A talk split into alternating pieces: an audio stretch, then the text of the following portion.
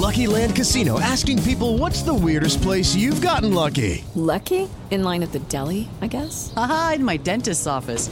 More than once, actually. Do I have to say? Yes, you do. In the car before my kids' PTA meeting. Really? Yes. Excuse me, what's the weirdest place you've gotten lucky? I never win and tell. Well, there you have it. You can get lucky anywhere playing at LuckyLandSlots.com. Play for free right now. Are you feeling lucky? No purchase necessary. Void where prohibited by law. 18 plus. Terms and conditions apply. See website for details.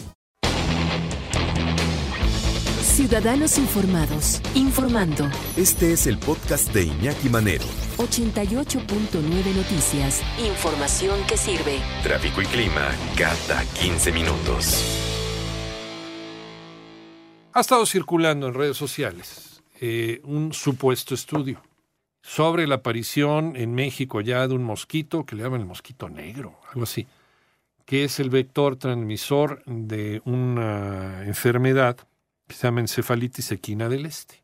Si es un, lo transporta este, este mosquito, es un bicho, cuando pica, pues desde luego, y que es muy contagioso, que hay que tener cuidado, sobre todo con los niños, que ya llegó a México, que no hay tratamiento. A ver, ¿qué tan cierto es esto? Porque muchas veces eh, no sabemos ni siquiera la fuente, o pensamos que es una fuente seria, o nos lo mandó la comadre en el WhatsApp, ¿no? En el chat de la familia, o en el chat de los cuates del trabajo, y, nada más andamos reproduciendo cosas que no nos constan. Sobre todo, ojo, sobre todo cuando se trata de cosas serias como cuestiones de salud, porque luego muchas veces nos, eh, nos angustiamos de sobra, ¿no? Y entonces va la mamá con el pediatra angustiadísimo, Ay, póngame la vacuna contra el, ¿cómo se llama esto? Contra la encefalitis del este, no sé. Pero es cierto o no es cierto. Entonces, bueno, vamos a platicar y le agradecemos eh, que nos tome la llamada en 88.9 Noticias con el doctor Gesser Iván Lezama Mora, especialista infectólogo. Doctor, gracias por tomar la llamada. Buenas tardes. Buenas tardes, ¿cómo están todos?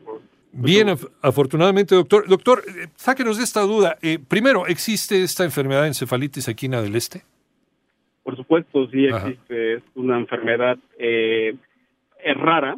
Sí. Es rara, es prevalente en ciertas áreas geográficas, eh, sobre todo Norteamérica, Canadá, el Caribe, la parte norte de Sudamérica. Es donde principalmente eh, es endémica. Eh, el vector sí es un mosquito. Sí, hay diferentes especies de mosquitos que, que, este, que se encargan de transmitir esta enfermedad. Es, es de las denominadas enfermedades transmitidas por vector. Y eh, básicamente las especies de Aedes. Ajá. este, hay otras especies de mosquitos que se llaman culex y culicetas. También este, son, son mosquitos que transmiten, eh, pueden llegar a transmitir esta enfermedad. Eh, el Aedes es eh, el Aedes aegypti es el que transmite el Zika, el chikungunya, el no, el, el- el Eh, dengue. Es, es una, una de las especies que Ajá. transmiten algunos flavivirus y arbovirus, incluso el chikungunya es un arbovirus que, que también es transmitido por Aedes eh, aegypti. Pero este este tipo de Aedes que transmite el, el virus, ¿Virus? de la encefalitis equina del este eh, tiene otro no, otro nombre, se llama Aedes taeniorhynchus. Pero ahora sí quedamos eh, en que sí es un mosquito el que el que la transmite. Eh, ¿en- ¿En qué lugares se encuentra este mosquito? Y, y la pregunta sería, eh, ¿ya está en México? ¿Lo podemos encontrar en México? ¿Podemos ser picados por este mosquito en nuestro país, doctor? Sí, habitualmente este mosquito eh, se distribuye en zonas pantanosas. Ajá. Y em, en, en- en la zona de Yucatán, que es donde ha, ha generado un poco de alerta, Sí. eh, en su, en- históricamente ha- ha- se, se ha asociado a transmisión de otros virus, de otros arbovirus, como el, el virus de la encefalitis ven- eh, eh, venezolana, Ajá. eh, equina. Eh, este, eh, es- hubo una epidemia en 1962 aproximadamente y causó muchos casos de, de afección a, a caballos, evidentemente, y, y este y, y- y aumentó el peligro de la de, de- de esta infección a los seres humanos.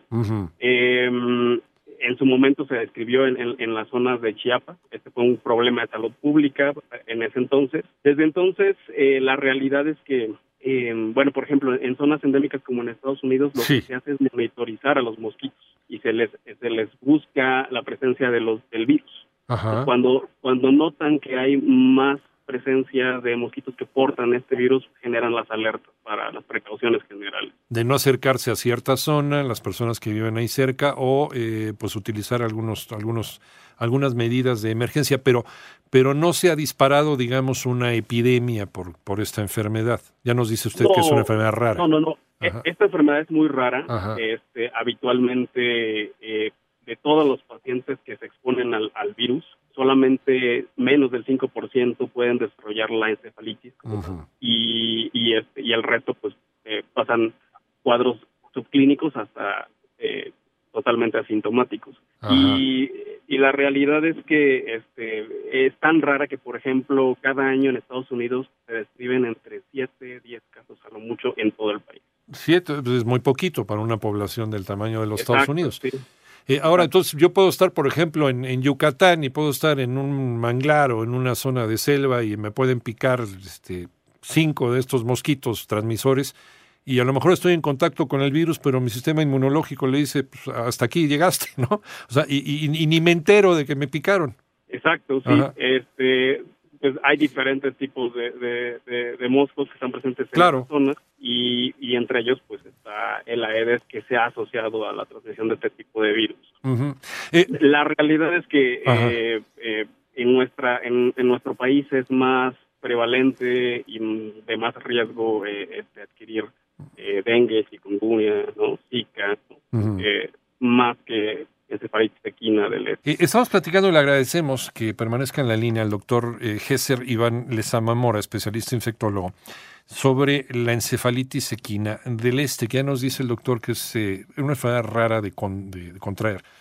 Eh, es, es, un mosquito que es más o menos de la misma familia de la Aedes, que es el que transmite aquí en México, el cual conocemos mucho por el dengue, el zika y el chikungunya. Bueno, este mosquito, este, este mosquito de esta familia también transmite esta encefalitis equina del este. Nos dice el doctor, es, es una enfermedad pues eh, difícil de, de, pescar, pues. Pero ¿qué pasa si ya la hemos pescado? ¿Qué tipo de personas son las más vulnerables a contraer esta enfermedad? Doctor, gracias por seguir en la línea. En realidad son las personas que están expuestas al área geográfica en donde es prevalente esta enfermedad. Es decir, zonas pantanosas, gente que realiza actividades al aire libre en estas manglares, pero eh, sí hay ciertos factores relacionados a la edad, por ejemplo. Los menores de 15 años, mayores de 65, son muy susceptibles eh, y, y es más probable que entren dentro de este 5% de pacientes que desarrollan la encefalitis. Ajá. Eh, ¿Cuáles serían los síntomas de esta encefalitis? Pues más o menos los síntomas empiezan entre el día 8 o 10 después de, la picadura del, del, mosquito. Ajá. Y se caracteriza por fiebre, dolor de articulaciones, dolor de cabeza, alteraciones del comportamiento, puede haber convulsiones, crisis de nuca eh, y, el, y, el estado mental alterado. Ajá. Esto básicamente son síntomas que juntos engloban un síndrome que se llama encefalitis. Dentro de las encefalitis, pues hay diferentes causas, gran parte de ellas son virales y los arbovirus forman parte del diagnóstico diferencial de las encefalitis. ¿Tiene cura eh, o solamente es paliativo hasta que el mismo organismo se, se hace cargo del, del virus? Eh, ¿Vacuna existe? Eh, la, la vacuna existe para, para los caballos, eh, hay vacunas hay, hay vacunas que se han intentado este, probar en seres humanos. Eh, están un poco eficaces por lo que no hay una recomendación como tal. Eh, la realidad es que el tratamiento es de soporte totalmente. Hidratación monitorización de las constantes vitales. El paciente requiere apoyo de soporte como ventilación mecánica este medicamentos para mantener la presión arterial pues va a ser necesario. No hay un tratamiento específico contra el virus y es una vez que se adquiere la infección tiene una mortalidad eh, alta, ¿no? una mortalidad alta porque de, del total de pacientes que se enferman, un tercio de ellos. Sí, es lo que te voy a preguntar, ¿cuál es el pronóstico de una persona que ya empezó con los síntomas? Eh, si si, si mm, llegado a tiempo, llegado iniciando los síntomas, ¿es más, es más fácil o eh, en cualquier momento, en cualquier lapso de la enfermedad, es, eh, el pronóstico es difícil? Dependerá de la gravedad de la enfermedad. Los pacientes evidentemente más críticos son los que tienen peor pronóstico. Y muchas veces eh, como hablamos hace ratito que dijimos que hay múltiples personalitis, a veces se dan tratamientos dirigidos a otros agentes eh, que, que si bien no tienen efecto contra el, contra el virus equino del este, pues eh, pudieran eh, este, generar efectos adversos, complicaciones, eh, mayores efectos tóxicos que, al, que también contribuyen al pronóstico del paciente. Bueno, pues, em, ajá. adelante, adelante, doctor. Y, y pues eh, la realidad es que eh, mientras menos grave sea la situación clínica del paciente, es más alta la probabilidad de, de, fallecimiento. Ya, entonces hay que algún algún em, eh, ponerse, por ejemplo, un una ¿cómo se llama? El, ah, un repelente, un repelente, un repelente contra mosquitos normal, convencional, nos puede ayudar. Sí, las recomendaciones son evitar las áreas en donde están los pantanos, eh, usar manga larga, pantalón, este, eh, vaya, no, usar shorts, shorts pero eh, repelentes para mosquitos de cualquier tipo y eh, los mosquiteros en las casas, este, básicamente son las medidas generales de protección para evitar la picadura.